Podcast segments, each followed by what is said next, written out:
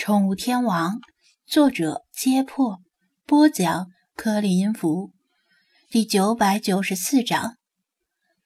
张子安好不容易说服了弗拉基米尔，告诉他，我军能取得胜利，完全是靠军民团结一心，才没有高达那种开挂的玩意儿。然后带着他下了楼，坐进了武林神光。这是什么东西啊？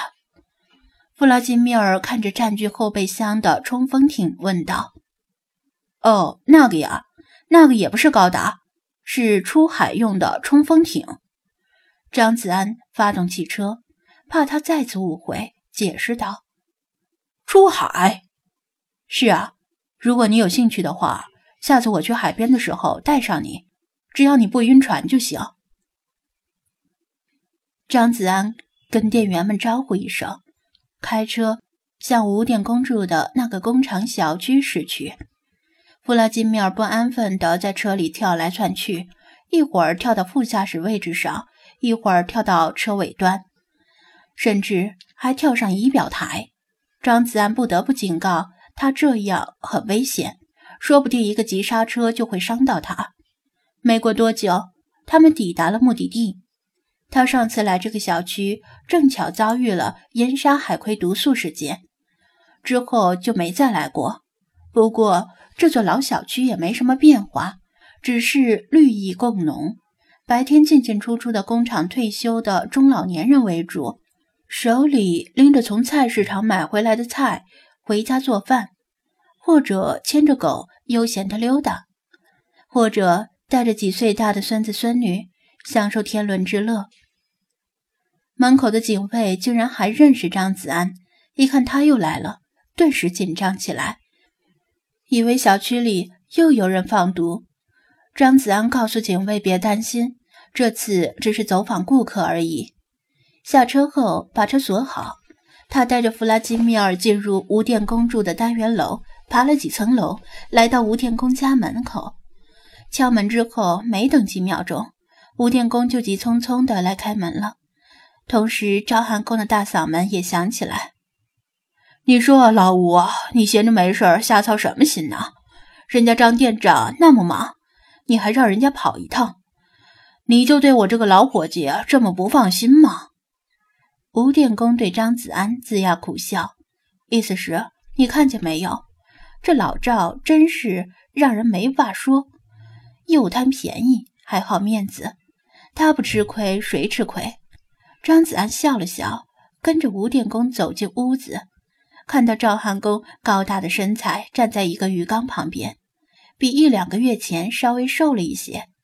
看来在医院的那段时间不太好过。除了两个老头以外，在场的还有三个小孩子，分别是他们两个小孙子以及一个没见过的小姑娘。全都围在鱼缸旁边，眼巴巴地盯着鱼缸里的鱼。赵叔父您好啊！张子安主动打招呼道：“呀，有猫！”三个小孩子一眼就看到弗拉基米尔，紧张地叫道：“小心，别让猫把鱼吃了！”放心吧，这只猫不喜欢吃鱼。”张子安笑道：“不喜欢吃鱼。”赵汉公洪亮的嗓门说道：“我听说没有不偷腥的猫，这猫例外。”老赵，你瞎说什么呢？老大不小的年纪了，还整天说这些不三不四的话。”吴电工呵斥道，然后向张子安陪笑：“张店长，你别理他，这人嘴上没把门的。来，坐下歇会儿，喝什么饮料？可乐、矿泉水。”张子安摆手道：“不用麻烦了，我待一会儿就走。出门前刚喝过水，不渴。”赵汉公热情地招呼道：“张店长，你来了也好，看看这些鱼是不是卖的特别值。我跟你说啊，这条鱼八十，这条才四十五，这条六十五。”张子安让弗拉基米尔自己玩，他走到鱼缸边，隔着玻璃向里看。不得不承认，赵汉公这次真没白跑一趟，买了不少好鱼回来，其中有些比较名贵，也比较少见。在鱼缸里游来游去，很吸引眼球。他略扫一眼，看到有明黄色的黄三角钓趴在缸底细沙上的金属虾捕鱼，体型上下对称，令人分不清哪边是头部的月光鱼。还有特征鲜明的四带底鲷等等，全都是色彩明快的鱼类，看上去令人赏心悦目。好鱼，真是让你捡到便宜了。张子安点头赞叹道：“这些鱼的价格比市场价便宜的多，只不过呢，其中有些鱼不太适合混养，需求的温度也不尽相同。你最好尽快把它们分开。”赵汉公得到张子安的承认，心里更加得意忘形，指着旁边放着的几个小鱼缸说道：“这些常识我都懂。我今天抽时间过来，就是因为老吴对我的鱼不放心。这么多鱼挤在一个缸里，这哪行？他不动手，我只能自己动手。”吴电工则不放心地问道：“张店长，你仔细看看。”这些鱼里有没有带毒的或者危险的？危险的鱼。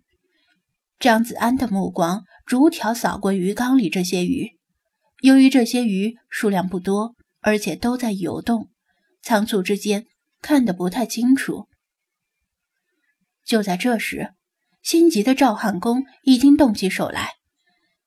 他抄起鱼捞说道：“不急，不急。”等我把鱼分了缸，再看就容易了。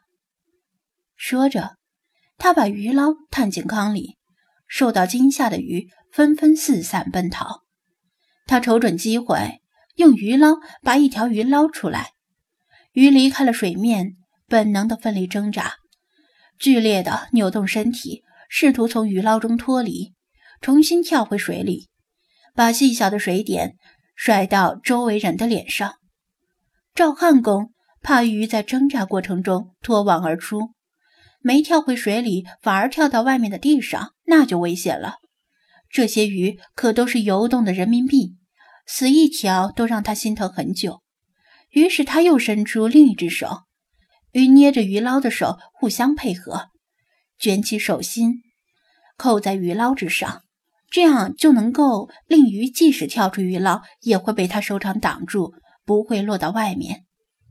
这个操作很正常，养过鱼的人基本都会这么做。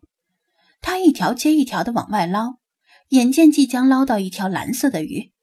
那条鱼游动很灵活，赵汉公费了好大的劲儿，才把它逼到鱼缸一处角落里，然后把鱼捞猛然一扣，把它捞出水面，并且左手一样画葫芦，试图用掌心扣住它。防止他往外跳。随着他的动作，张子安的目光也落到那条蓝鱼身上，马上认出鱼的种类，心里不禁一惊，赶紧按住赵汉公的手，紧张的说道：“赵师傅，别动手，有危险！”